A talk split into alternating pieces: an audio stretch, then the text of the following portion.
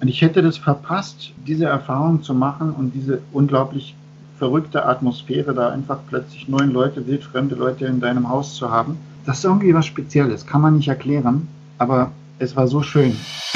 Здравейте und willkommen bei Bulgarien, der Podcast. Mein Name ist Sibiwa Tasheva und in diesem Podcast möchte ich einen Einblick in ein Bulgarien jenseits der Klischees verschaffen.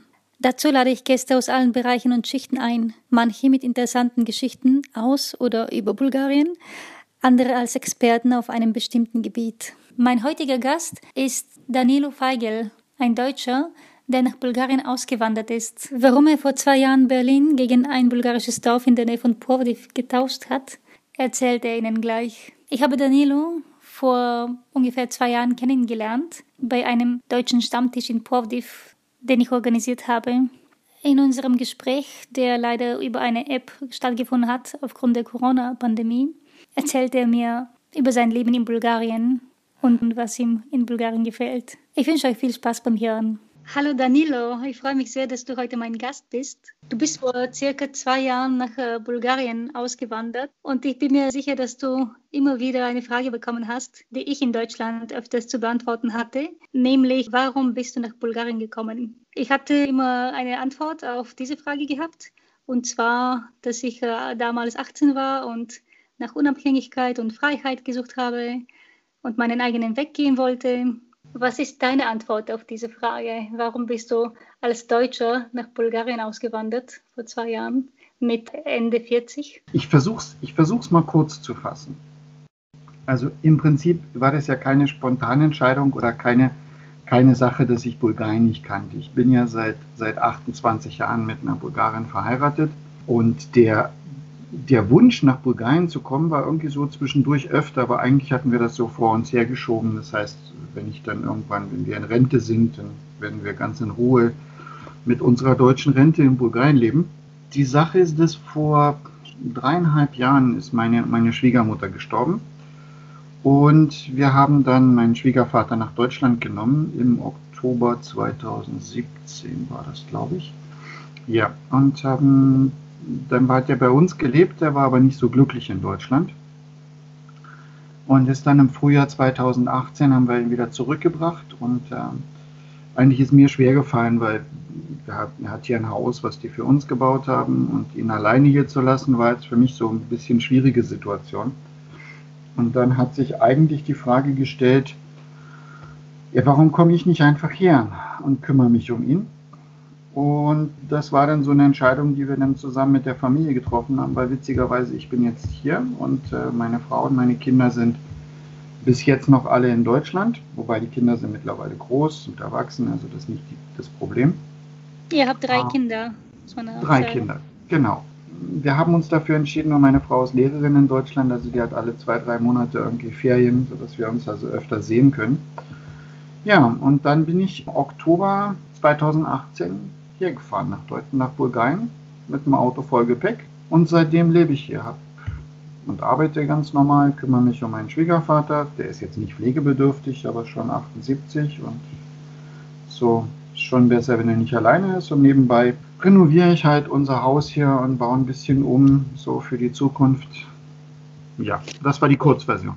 Ist der Plan, dass deine Frau noch nachkommt, wenn sie in Rente ist oder irgendwann? Der erste Schritt ist, dass in einem Monat mein ältester Sohn nach Sofia zieht, weil er ein Arbeitsangebot bekommen hat und kommt ja aus Deutschland zurück nach Sofia.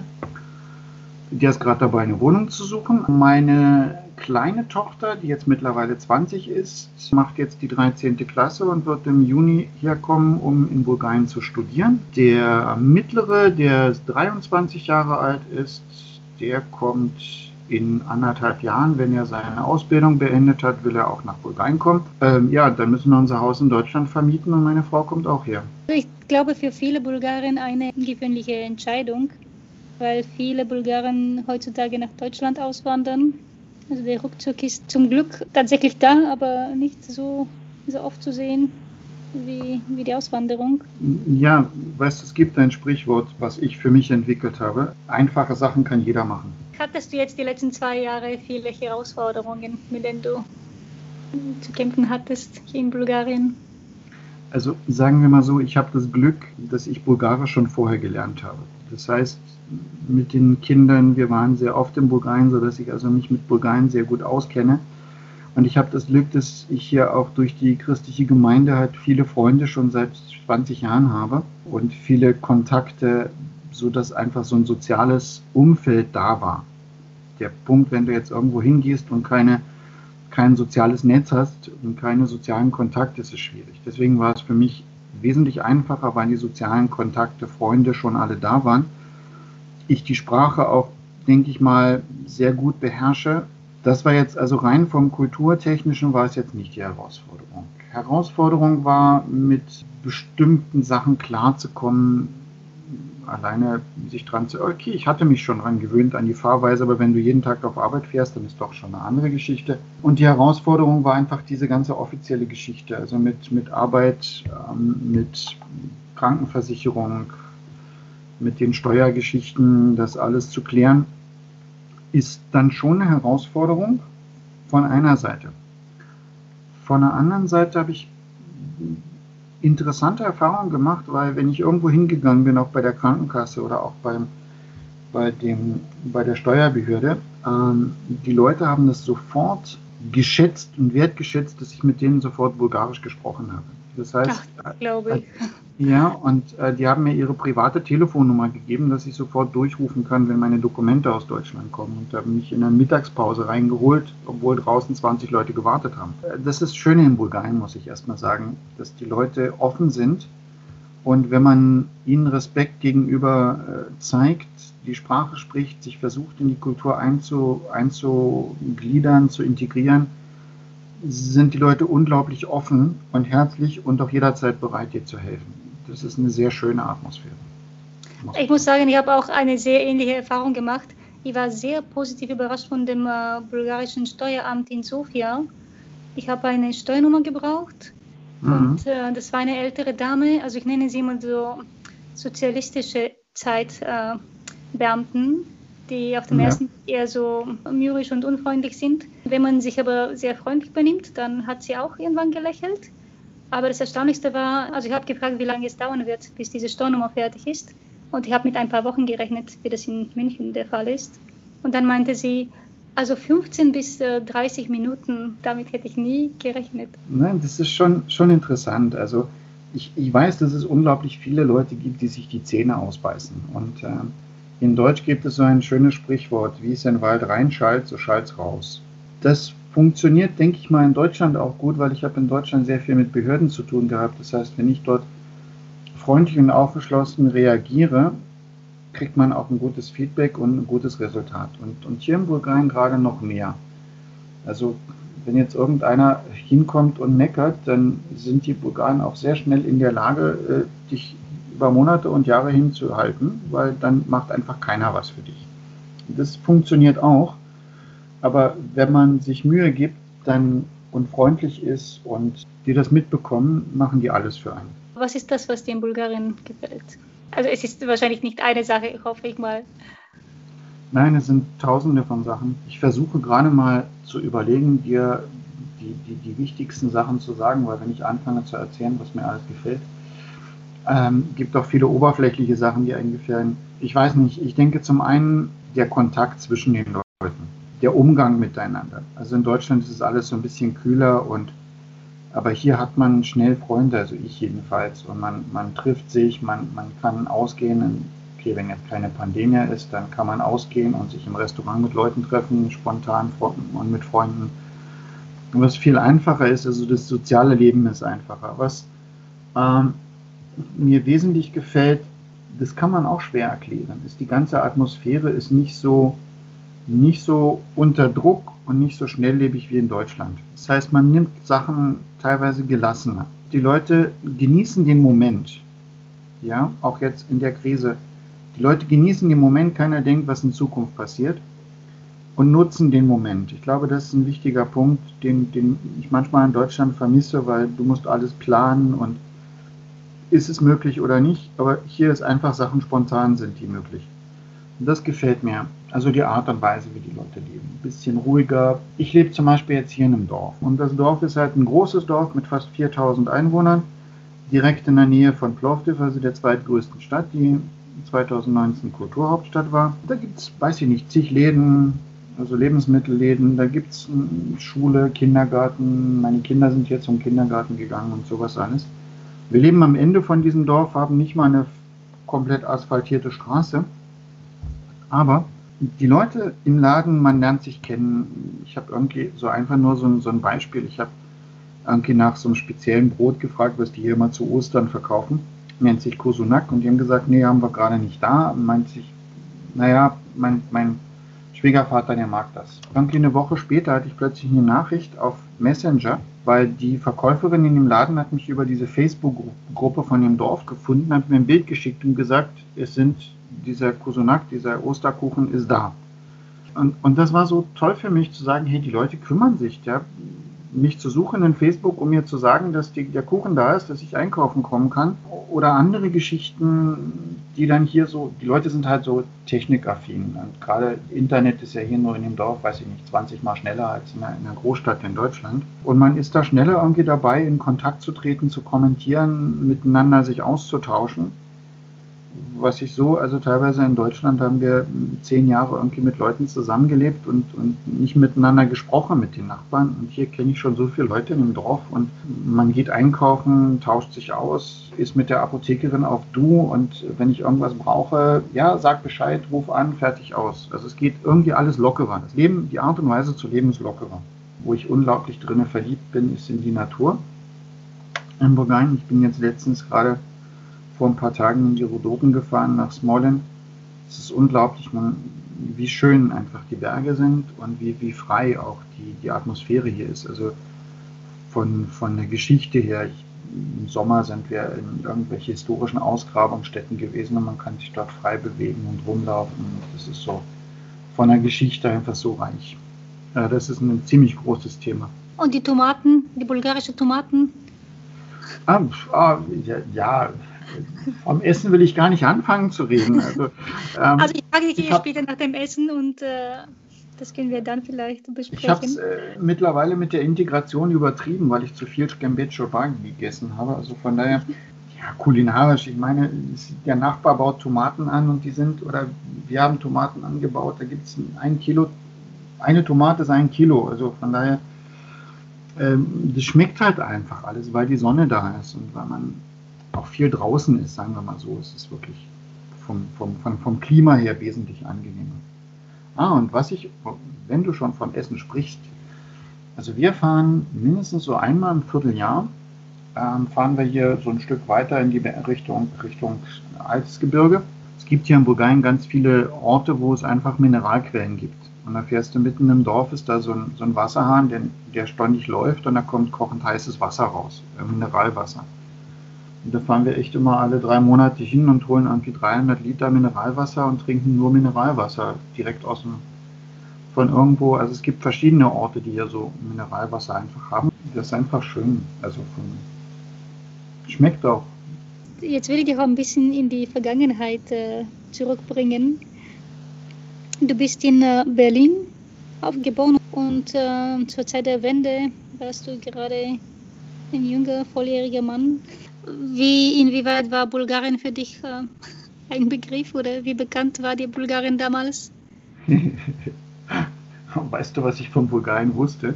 Ja. Mein, mein, Bruder, der ist sechs Jahre älter, der hat irgendwie eine, so, so eine, weiß ich nicht, wann war das vielleicht noch, Mitte der 80er, irgendwie so 84, 85, hat der so, so eine Tour nach, nach ähm, Bulgarien und Rumänien gemacht mit irgendwelchen Jugendlichen so durch die Berge und im Rila-Gebirge und so weiter. Und der kam irgendwie wieder und, und war total verhungert und ähm, hat sich endlich gefreut, nach Hause zu kommen und vernünftiges Essen zu essen. So, das war mein erster Eindruck von Bulgarien. Und das Zweite, was ich von Bulgarien wusste, war, dass meine Oma immer von dem Schipka-Käse geschwärmt hat. Wie kam es, dass deine Oma was von Schipka-Käse wusste? Naja, weil zur DDR-Zeit gab es halt diese diese teilweise bulgarischen Produkte wie, wie ah. Schafskäse. Aber dieser Schafskäse hieß dann irgendwie Schipka-Käse. Das wusste ich gar nicht. Aha. Ja, aber das war so das Einzige, irgendwie, was ich von Bulgarien so als Jugendlicher irgendwo gehört habe.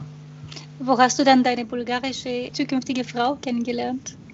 Na, das war schon 1992. Meine Frau war damals aus Bulgarien dann in die Schweiz gegangen zu einem so einem theologischen College für ein paar Monate und zum Praktikum nach Deutschland gekommen und ich war in der Zeit in, in Berlin in, in einem auch in einem theologischen College und da haben wir uns in dieser Gemeinde kennengelernt. Da hatten ich auch schon bulgarische Freunde, die dort waren. Und da war mir das schon ein zweiter, ein bisschen mehr Begriff. Dann die ersten Jahre, ihr seid dann zusammengekommen, ihr habt auch geheiratet, drei Kinder bekommen. In der Beziehung kannst du das irgendwie in bestimmten Bereichen irgendwie bulgarisch ist. Jetzt kommst du eigentlich zu den interessanten Fragen. Ich war damals, als wir geheiratet haben, glücklicherweise erst 21 Jahre, ähm, meine Frau 24. Das heißt, ich war noch in einem Alter, wo man, wo man noch sehr beweglich ist. Und das war sehr gut also nicht so eingefahren. Ich muss dir sagen, wir sind jetzt seit 28 Jahren glücklich verheiratet und die schwierigen Jahre waren die ersten.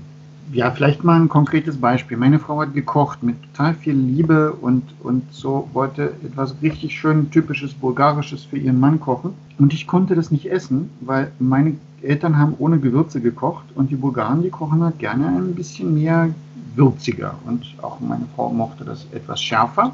Und es war für mich einfach nicht essbar. Und es war so eine Katastrophe, weil sie hatte mit so viel Freude gekocht und äh, war völlig in Tränen ausgebrochen, weil ich ihr Essen nicht essen konnte. Oh Gott, das, ist, das kann ich so nach, nachvollziehen. Weil ja. ich habe auch meinem ersten deutschen Freund, damals war ich 18, da habe ich auch etwas gekocht und darauf bestand, dass er auch Zwiebeln und Knoblauch isst. Der hat zum Glück das irgendwie gemacht, aber das war, ja, das wäre eine Tragödie, wenn er das nicht hätte essen können ja, für mich war es damals schwierig.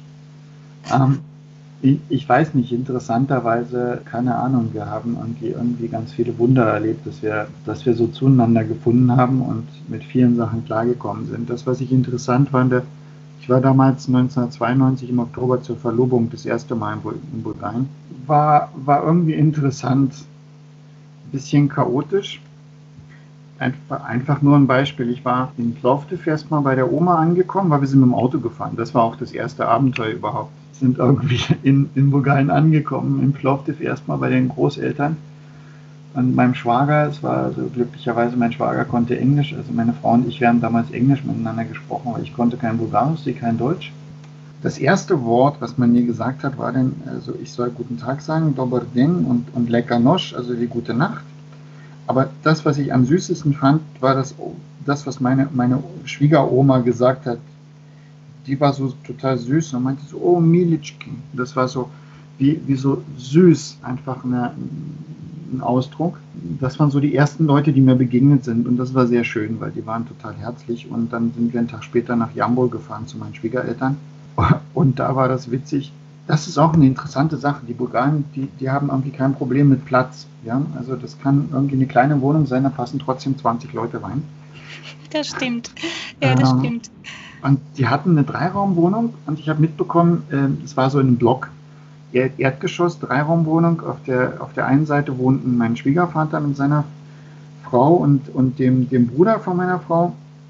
Und auf der anderen Tür in dem Block wohnten dann der, der, der Bruder von meinem Schwiegervater mit seiner Frau und der Oma, die sie da gepflegt haben.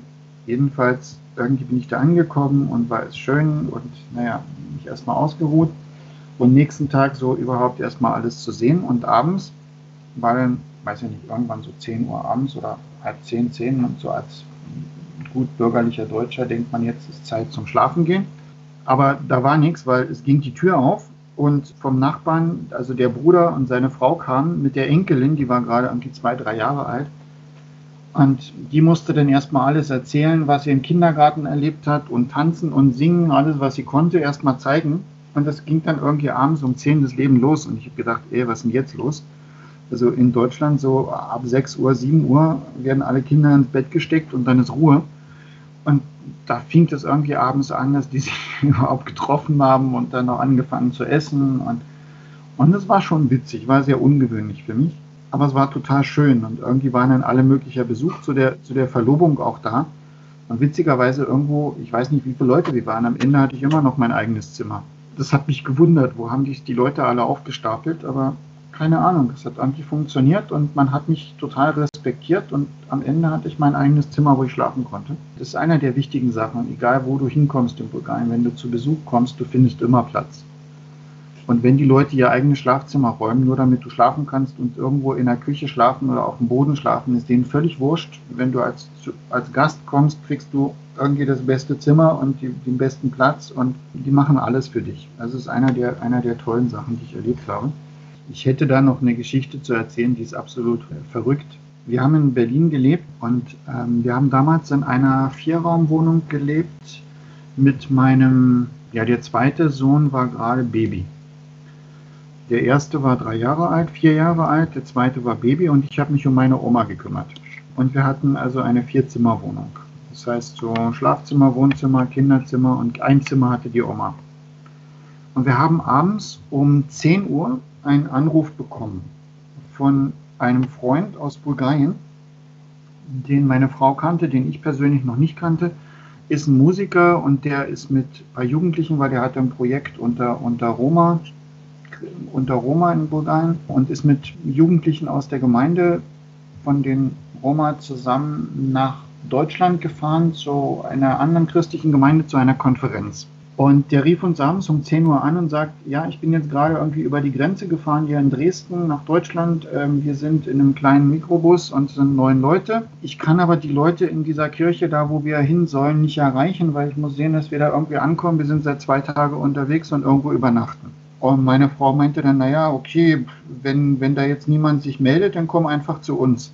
Und haben wir überlegt, okay, naja, wenn die neun Leute sind, mal gucken der wird sich ja in einer Stunde nochmal melden, in ein, zwei Stunden. Jedenfalls so gegen 11.30 Uhr rief er dann an und sagt, naja, er hat dort endlich jemanden erreicht. Die haben ihm aber gesagt, es ist sehr ungünstig, jetzt abends noch da anzukommen. Wir sollen dann wirklich nächsten Morgen ankommen. Aber wir sind alle total fertig irgendwie.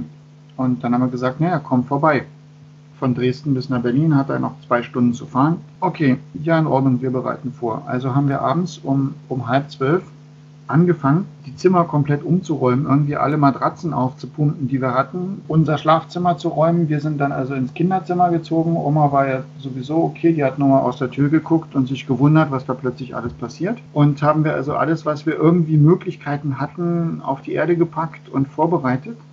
Und wirklich nachts um 3 Uhr sind die angekommen mit vollgestopftem, so ein Mitsubishi Kleinbus für neun Personen und der Peter und diese acht Jugendlichen. Und ähm, wir haben es also geschafft, die irgendwie alle nachts um drei da irgendwie zu stapeln und für jeden einen Platz zu finden. Und es war so eine verrückte Atmosphäre, die waren so glücklich. Nächsten Morgen haben wir in, so in Ruhe gefrühstückt und sogar nach, nach einer Woche auf der Rücktour sind sie wieder bei uns vorbeigekommen, haben wieder eine Nacht übernachtet. Aber ich habe mir einfach überlegt, mit meiner Mentalität, was ich vorher gesehen habe, ich hätte, ich hätte wahrscheinlich auch gesagt, na, sucht euch ein Hotel. Aber die hatten noch kein Geld für ein Hotel und die waren einfach nicht in der Lage. Und ich hätte das verpasst, diese Erfahrung zu machen und diese unglaublich verrückte Atmosphäre, da einfach plötzlich neun Leute, wildfremde Leute in deinem Haus zu haben. Das ist irgendwie was Spezielles, kann man nicht erklären, aber es war so schön, wirklich schön und, und ich habe das genossen muss man auch einen Partner dazu haben, der auch mitmacht und der das auch unterstützt. Und die Geschichte kommt mir gar nicht so fremd vor, weil ich erst vor ein paar Jahren ein Teil der bulgarischen Jugendklettermannschaft in meine Zweizimmerwohnung in München untergebracht haben. Und das waren auch neun Personen, glaube ich. Also es gab eigentlich keinen Platz, der nicht mit Matratzen bedeckt wurde. Ich glaube, die meisten Bulgaren, haben, die in Deutschland leben, haben eine ähnliche Geschichte. Wobei, muss ich sagen, im Moment, also ich meine, das ist eine Situation, die war vor 20 Jahren. Und das ist so, was ich beobachte, dass diese Spontanität, der Zusammenhalt so ein bisschen nachlässt. Ich weiß nicht, je mehr Einfluss vom Westen da ist, je komplizierter werden die Leute. Weißt du, vor, vor 20 Jahren waren die Leute noch viel einfacher. Nur, nur heute denke ich manchmal, dass die Leute noch komplizierter werden. Wie war es in den 90er Jahren in Bulgarien? Das waren ganz schon wilde Jahre eigentlich. Ist dir das aufgefallen? Also jetzt nicht diese menschliche Ebene, sondern der, der Alltag, was alles drumherum passierte? Meine Frau hatte damals in, in Bulgarien angefangen zu studieren, hat ihr Studium aber nicht beendet hier in Plovdiv in der Uni. Dann war sie in die Schweiz gekommen nach der Wende, dann haben wir geheiratet, dann war unser Kind da und eigentlich hätte sie zurück müssen und ihr Studium beenden. Ich habe damals in so einer Gartenbaufirma gearbeitet und wir haben im Sommer mal zwei Wochen Urlaub in Bulgarien gemacht und im Winter haben wir zweieinhalb Monate dann immer in Bulgarien überwintert. Das zum einen, zum anderen hatten wir uns dann entschieden, um zu fragen, ob meine Frau nicht ihr Studium beenden kann. Und die hat dann angefangen wieder zu studieren. Wir waren irgendwie ständig unterwegs hin und her.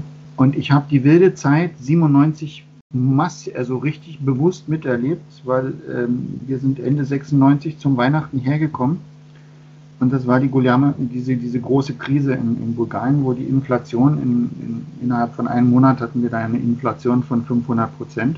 Und ich habe die Zeit in Bulgarien direkt massiv miterlebt.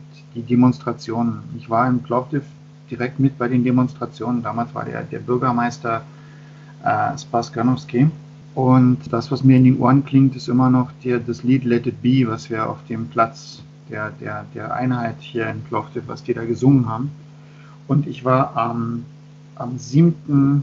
Januar, bin ich extra nach Sofia gefahren zu diesem großen Treffen, zu diesem großen Meeting, als sie sich entschieden haben, das Parlament zu okkupieren. Und war dort sogar ziemlich früh da und in der ersten lebenden Menschenkette, die das Parlament blockiert hat, zusammen mit den Studenten. Und war den ganzen Tag dort, hat gesehen, wie die Polizei auf Leute eingeprügelt hat. Ich habe das erste Mal Tränengas in meinen Augen gespürt und war dort, bis die Armee eigentlich aufgetreten ist, weil dann bin ich zum, zum, zum Bahnhof gelaufen, um dann zurückzufahren nach, nach Sofia. Also ich habe nicht mehr mitbekommen, als die angefangen haben zu schießen. Das, was ich aber an diesem, in dieser Zeit erlebt habe, und das ist halt das Verrückte, weil das war Januar 1997 also die absolut große Krise, die absolute Inflation. Die Leute haben einfach ihren Lohn sofort genommen, zum Change-Büro gebracht, irgendwie in Valuta umgetauscht und dann jeden, jeden Tag nur so viel zurückgetauscht, wie sie gerade brauchten. Weil wir sind hier angekommen und nächsten Tag war das Geld nur noch die Hälfte wert, also was ich getauscht hatte. Ich weiß nur, um, dass das Brot an einem Tag, sagen wir mal, 1 Euro gekostet hat, am nächsten schon 2 und am dritten Tag 3. Also ich habe die Zahl aber wirklich das Doppelte oder das Dreifache. Und man hat so schnell sein Geld verloren. Na, du musst, ich weiß nicht, ob du dich noch daran erinnern kannst, da in den Läden gab es die Preise nicht mehr neu, sondern man hat im Prinzip die Preise gehabt dort dran stehen und dann nur noch ein, ein extra Schild, wie viel Prozent das erhöht war an diesem Tag. Weißt du, die einfach nur die, die Prozent von den Inflationen. Also heute kostet das dann 100 Prozent mehr oder nächsten Tag 200 Prozent mehr. Ich ähm, erinnere mich sehr, sehr gut an die sehr langen Schlangen vor den Wechselstüben und vor den Banken dass jeder ja. versucht hat, sein Geld äh, also in D-Mark oder in äh, Dollar umzutauschen. Genau das, was ich meint, gemeinte. Die Leute haben ihren, ihren Lohn bekommen, haben das sofort genommen, das Geld zu, zum Change-Büro gebracht, umgetauscht in Valuta. Mhm. Irgendeine Währung, die gerade noch da war, die irgendwie sicherer war. Aber weißt du, was das Entscheidende in dieser Zeit war? Weil da habe ich eine sehr interessante Erfahrung gemacht. Wir waren genau in dieser Zeit zum, bei Freunden oder Verwandten in einem Dorf in der Nähe von Plovdiv zum, zur Feier von Ivanovdin. Also in Bulgarien feiern die Leute mehr die Namenstage als die Geburtstage. Und wir waren dort in diesem Dorf.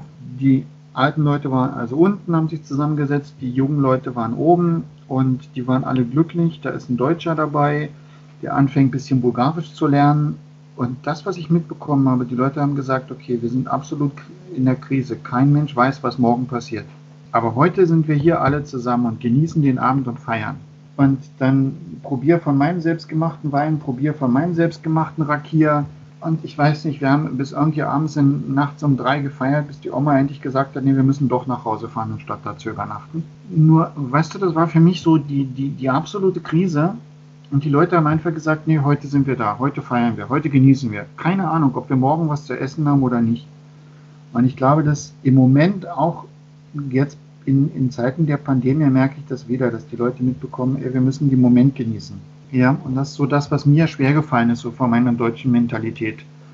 Weil von meiner Mentalität denkst du immer, na, ich muss überlegen, was brauche ich noch für die Zukunft und rechnen und jetzt kann ich doch nicht irgendwie jetzt, äh, wenn ich nicht weiß, was morgen kommt, jetzt heute plötzlich mich mit Freunden treffen und alles Geld, was ich habe, ausgeben, nur um zu feiern. Aber die Bulgaren machen das. Und irgendwie haben sie trotzdem Geld zum Überleben. Das ist der Witz. Am Ende reicht es immer das Erfolgsrezept des Überlebens. Ja, die Bulgaren sind schon Überlebenskünstler, das äh, würde ich auch so sagen. Aber äh, manche Sachen denkst du, die funktionieren so nicht. Also die Art und Weise, wie Sachen gemacht werden, kannst du dir überlegen, äh, wie, wie funktioniert das?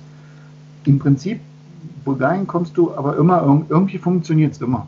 Vielleicht eine Metapher, die sehr interessant ist. Eine Metapher, weißt du, im Buddhismus gibt es so das Sprichwort oder das Grundziel, der Weg ist das Ziel.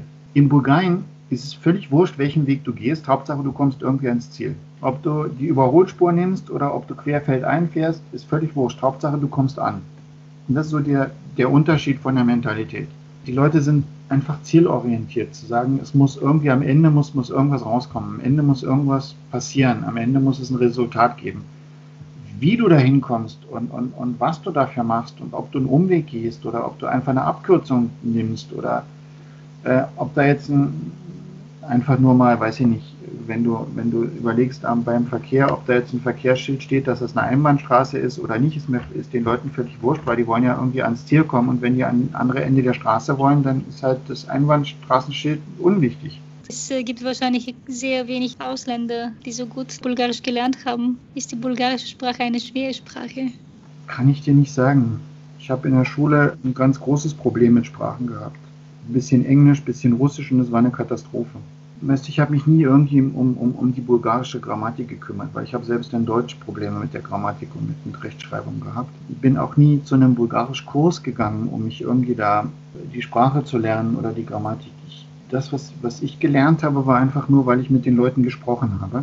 Schwiegervater hat mir unglaublich viel geholfen. Wir haben zusammen dann, wenn ich im Winter hier war, zusammen gearbeitet, irgendwie ihm geholfen und waren unterwegs. Wenn du keinen Übersetzer hast, lernst du die Sprache. Bulgarisch ist vielleicht schwer, weil jetzt in den letzten zweieinhalb Jahren versuche ich mich mit der Grammatik auch ein bisschen zu beschäftigen und darüber nachzudenken, wie ich Sachen ausspreche und was ich sage und vielleicht auch mal ein paar grammatische Formen zu benutzen.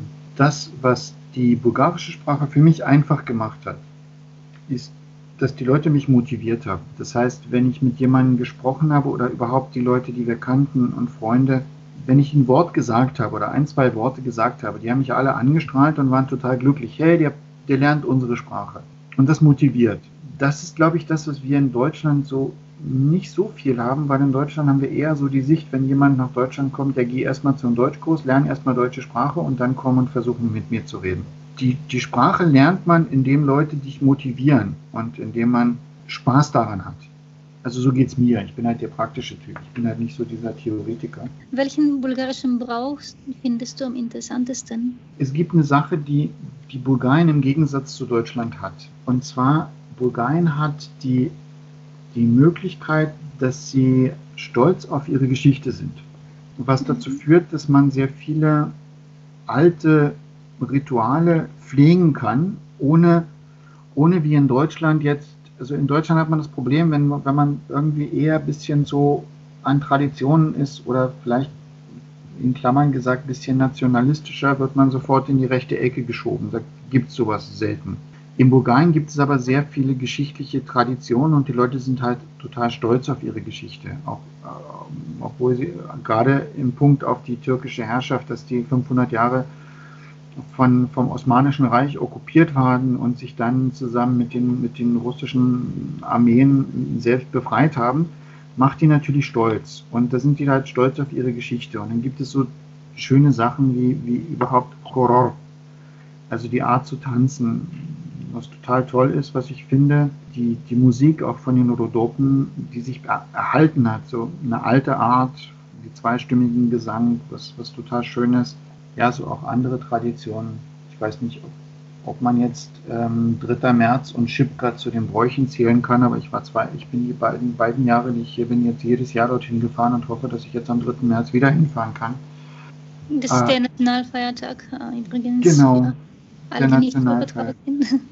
Also die Befreiung Bulgariens von, der, von dem Osmanischen Reich. Genau. Da gibt es so viele Sachen, die von, von daher kommen. Ansonsten sind manche Bräuche so ein bisschen komisch. Eher habe ich damit weniger zu tun, muss ich dir sagen. 1997 war ich bei, beim Jordanov den genauen Plovdiv, als der, der, der Pope dort das Kreuz da runtergeschmissen hat und die Leute im eiskalten Wasser, da zehn Männer dahinterher gesprungen sind. Und der Typ, der das Ding rausgeholt hat, der ist genau bei mir dort rausgekommen, wo ich gestanden habe. Und die Leute, wie, wie die Verrückten da den, den umringt haben, den geküsst haben, das Kreuz geküsst haben, war dann so für mich schon ein bisschen, ähm, auf Bulgarisch gibt es ein schönes Wort dran, ne? etwas befremdlich, wenn ich das jetzt mal so in Deutsch übersetzen würde. ähm, von, der, von der anderen Seite gibt es halt so, so schöne Sachen. Die Leute haben, haben alte Traditionen bewahrt, was ich schön finde. Also ich gehe gern zum Beispiel nach Batschkowo Also das Batschkowo-Kloster, also das ist der zweitgrößte Kloster in Bulgarien. Finde ich auch sehr schön, die, die Klosteratmosphäre. Und äh, für jemanden, der zum ersten Mal nach Bulgarien kommt, welches Essen darf man nicht auslassen? Was muss man unbedingt in Bulgarien probiert haben? Das ist eine gute Frage. Weißt du, es gibt Sachen, die habe ich irgendwie zehn Jahre gebraucht, um die zu lernen zu essen. Und das, was mir aber von Anfang an gut gefällt, was auch viele Leute in Deutschland kennen, ist zum Beispiel Moussaka. Das kennen die Leute aber eher vom, aus, aus griechischer Sicht als Moussaka. Mein Lieblingsessen ist, ist Shkembe Chorba, Kuttelsuppe. Aber das ist nicht zu empfehlen irgendwie für jemanden, der aus Deutschland das erste Mal nach Bulgarien kommt. Was wichtig ist, was man unbedingt essen muss, wenn man in Bulgarien ist und was einfach total schön ist, das liebe ich, Banica. Hier in Bulgarien ist es ganz normal, einfach mal, ja auch im Dorf haben wir irgendwie drei oder vier Bäcker, wo du einfach morgens hinfahren kannst und dir für ein Lever 20 umgerechnet 60 Cent holst du dir eine Banica. Das ist so Teigblätter mit, mit Schafskäse drin. Gibt es auch irgendwie in verschiedenen Varianten. Und es ist einfach normal, sich da morgens sowas zu kaufen und das warm zu essen und schmeckt total toll. Was, was können die Deutschen von den Bulgaren lernen? Es gibt ein schönes Wort, was ich total liebe auf Bulgarisch, Sauprime. Ich versuche gerade das zu übersetzen. Ich glaube, das, was man von Bulgarien lernen kann, ist, selbst in schwierigen Situationen das Leben ein bisschen lockerer zu nehmen alles nicht so ernst zu nehmen, zum einen. Und das, was wir, glaube ich, zu kommunistischer Zeit in, in Deutschland hatten, gibt es in Bulgarien immer noch. Und zwar die Frage, wir haben in Deutschland, gab es so ein Wort, man braucht Vitamin B, also B wie Beziehung. Das hat sich so nach der Wende irgendwie, ist es so abhanden gekommen. In Bulgarien ist es halt, in Bulgarien ist es halt so, dass alles läuft, man muss halt jemanden kennen. Und äh, jemanden kennen, der jemand anders kennt. Und dann laufen die Sachen viel einfacher und unkomplizierter. Und das ist, glaube ich, was man, die, die Verbindung, Freundschaft, zu sagen, man ist voneinander abhängig, ich muss Leute kennen, ich muss äh, und sich viel spontaner auch zusammentreffen, miteinander umgehen, das ist wichtig.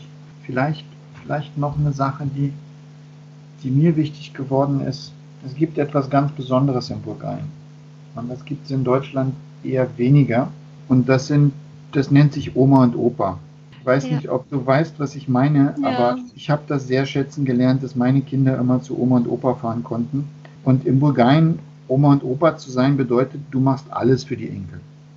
Und du unterstützt sie und bist da für die da. Und selbst wenn du selber nichts mehr zu essen hast, gehst du und gehst, kaufst den Enkel ein Eis. Das habe ich sehr schätzen gelernt, weil das für meine Kinder unglaublich wertvoll und reich war. Also das sehe ich jetzt an meinen Kindern, weil sie haben so eine ganz andere Art, ältere Leute wertzuschätzen. Also mein, mein Sohn hat irgendwie eine Ausbildung als Sozialassistent gemacht und war in einem Praktikum im Seniorenheim. Und die waren völlig geplättet, weil sie noch nie irgendwie einen 18-, 19-jährigen jungen Mann gesehen haben, der so eine Wertschätzung gegenüber den alten Leuten hatte. Aber das hat er gelernt, weil er einfach viel Zeit bei Oma und Opa verbracht hat, die ihn total geliebt haben. Und da ist ich weiß nicht, das ist eine Sache, die kann man aber Leute nicht irgendwie erklären. Aber es gibt halt diese, eine bulgarische Oma ist irgendwas ganz Besonderes. Ich habe äh, ein Buch geschrieben, 111 Gründe, Bulgarien zu leben. Und einen von den ersten Gründen, die ich geschrieben habe, das war genau über die bulgarischen Omas. Und das finde ich auch schön, dass du das auch so wahrgenommen hast wie ich und wie die meisten Bulgaren wahrscheinlich. Wie wunder, wunderbar unsere Großeltern sind weißt du, als unser erstes Kind geboren war, ich meine, ich war 22. Für mich war das irgendwie so ein, so, ein, so ein Bündel, was da geschrien hat, mit dem ich irgendwie nicht klarkam. Weil wir haben extra ein Visum beantragt, dass meine Schwiegermutter für drei Monate damals das Maximum nach Deutschland kommen konnte. Das heißt, sie war so irgendwie zwei, drei Wochen vor der Geburt da, hat meiner Frau geholfen und als das Kind geboren war. Und die hat einfach das Kind genommen und alles gemacht. Die hat das Kind gebadet. Die hat von Bulgarien zwei Gläser mit, mit Schweinefett mitgebracht und, und den Kleinen jedes Mal nach dem Baden komplett von oben bis unten eingefettet. Die, die hat alles gemacht. Irgendwie, der ist im Dezember geboren und sie ist im Anfang Februar, musste sie dann irgendwie wieder zurück nach Bulgarien und Ende Februar war ich zum Geburtstag bei meinen Eltern. Und da war so mein Bruder mit seiner Frau und die hatten leider keine Kinder, also unser Kind war so das erste Enkel. Und wir waren da zum Geburtstag und der Kleine fing an, ein bisschen rumzunörgeln und irgendwo hatte sich so eingebürgert bei mir, wenn ich die Kinder auf den Arm genommen habe, alle drei, irgendwie waren die immer ruhig. Und ich war dafür zuständig, die Angie so zum Schlafen zu bringen und, und ins Bett zu bringen. Und dann haben meine Eltern gesagt, okay, du kannst ins Schlafzimmer gehen. Meine ich, ja, okay, ich nehme den und werde ihn einkuscheln, dass er schlafen kann. Und dann soll er ein bisschen schlafen.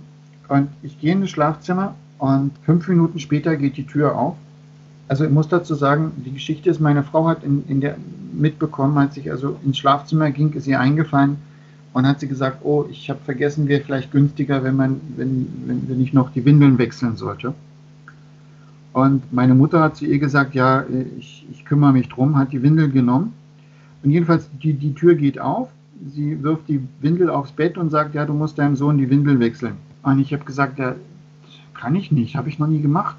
Und meine Mutter hat sich darüber geärgert, ist ins Wohnzimmer gekommen und hat gesagt, das gibt es doch wohl nicht, mein, Sohn, mein Sohn weiß nicht, wie man seinem Kind die Windeln wechselt. Glücklicherweise ist meine Frau dann aufgestanden und hat gesagt, nee, das muss er auch nicht, weil der ist ein Mann. Und ist losgegangen und hat, meine, hat die Windeln gewechselt meine Schwiegermutter in Bulgarien, die hätte mir das Kind aus den Händen gerissen, hätte die Windeln gewechselt, hätte dabei den, den vollgeschissenen Hintern geküsst vor Glück, dass sie ihm die Windeln wechseln kann. Weißt du, was ich meine? Also ich muss sagen, viele bulgarische Frauen haben damit zu kämpfen, weil die bulgarischen Männer so, so, so erzogen sind eben, da wenig äh, Windeln zu wechseln. Aber das ja, hat ja auch ein bisschen. Bei den dritten habe ich es dann geschafft, weil dann hat meine Frau eine, eine Umschulung gemacht und ich habe mich um die Kleine gekümmert und dann habe ich das auch gelernt. Äh, also für, für meine, meine, meine Schwiegermutter, die, die, da wäre überhaupt nicht die Frage gewesen. Also das wäre für die die, die Glückseligkeit in, in hoch drei gesehen, wenn, ich, wenn sie die Windeln wechseln darf und sich um das Kind kümmern darf. Mhm. das ist vielleicht so der, der krasseste Unterschied, den ich so vielleicht erlebt habe und warum ich, weiß ich nicht, wahrscheinlich sogar eine, eine bessere, intensivere Beziehung zu meinen, zu meinen Schwiegereltern bekommen habe als zu meinen Eltern. Und das ist vielleicht auch der Grund, warum ich jetzt wirklich hier bin und sage, ich kümmere mich um meinen Schwiegervater, weil die haben so viel gemacht für unsere Kinder und wir konnten die immer hier lassen und die waren hier im Kindergarten und mein Großer hat hier seine, seine Schule abgeschlossen und die waren halt immer für uns da. Das ist so eine, weiß ich nicht, so eine Geborgenheit, so ein Netz, was da ist. Und das ist schon das, was ich glaube, am meisten schätze. Ich bedanke mich ganz, ganz herzlich für dieses schöne Gespräch. Gerne doch. Das war unser Interview mit Danilo Feigl. Bulgarien, der Podcast, erscheint zweimal im Monat und ich würde mich sehr freuen, wenn ihr uns abonniert und auch bewertet zu finden überall dort, wo es Podcasts gibt, aber auch auf unserer Webseite www.taktminusbulgarien.de-blog. Ich bin Sibiwa Taschewa und ich sage Tschüss, bis zum nächsten Mal.